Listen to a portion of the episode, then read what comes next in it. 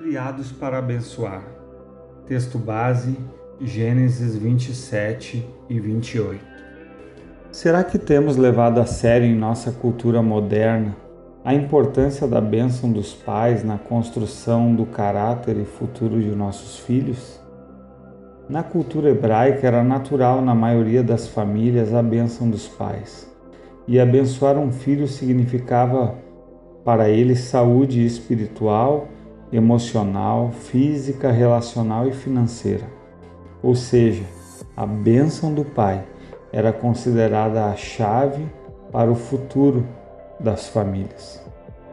Vemos na história de Esaú e Jacó, filhos de Isaac e Rebeca, o valor dado para a bênção do pai naquele tempo, a ponto de um trapacear para conquistar a bênção do pai, já que a mesma era dada ao filho primogênito.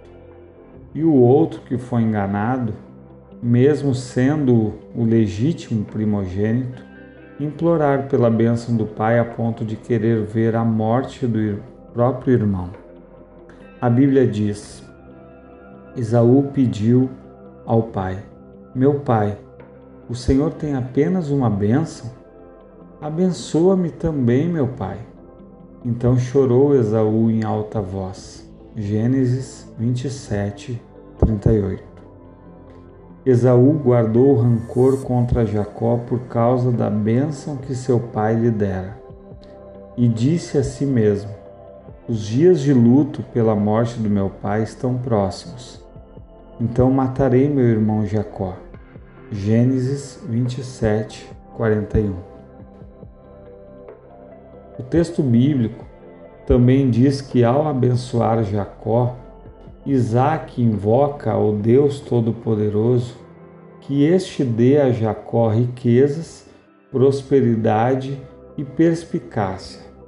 E profetizou que se seu filho entregasse seus caminhos ao Senhor, as bênçãos prometidas a Abraão seriam dele.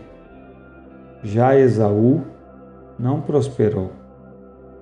Segundo Craig Hill, em seu livro O Poder da Bênção dos Pais, esta é a realidade que se vê nas famílias modernas.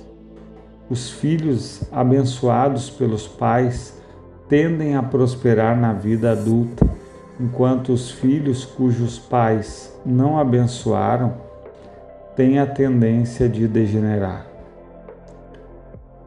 Ele também cita seis estágios críticos na vida de um filho, nos quais um filho deveria receber as bênçãos de Deus por meio dos pais. Primeiro, a concepção. Segundo, o tempo do ventre.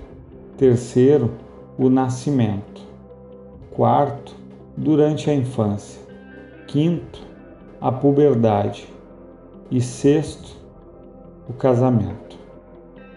Eu não sei o quanto você tem sido instrumento de Deus na vida de seu filho para gerar fé, para construir uma identidade forte, dizendo para ele o quanto ele foi planejado, sonhado, aguardado e quanto o nascimento e o desenvolvimento dele tem gerado alegria e satisfação para a família. Talvez, mesmo você tendo a consciência que foi criado e chamado por Deus para ser agente de bênção para seus filhos e família, talvez você considere ter falhado até agora na missão e que seja tarde para reconstruir. Tony Evans conta em seu livro Criança do Reino que se deu conta apenas na época da faculdade do seu filho que não havia passado muito tempo com Anthony e que, em muitos aspectos, Anthony poderia pensar ter faltado a bênção que lhe era devida por sua primogenitura. Mas, como Evans, não podia mudar o passado, escolheu restaurar no presente e passou a se empenhar em construir um novo relacionamento com seu filho e acompanhá-lo em sua nova carreira de cantor. E isso faz até hoje. Assim como Evans, precisamos escolher hoje o caminho da restauração, e avaliar como podemos viver as próximas etapas da vida dos nossos filhos, permitindo que Deus nos use como instrumentos geradores de vida, transmitindo uma fé viva a nossos filhos e os abençoando em nome de Jesus Cristo. O que Deus te falou e o que você fará a respeito disso? Um abraço da nossa família, Marcelo, Fábio, Rafa e Júlia. Deus te abençoe.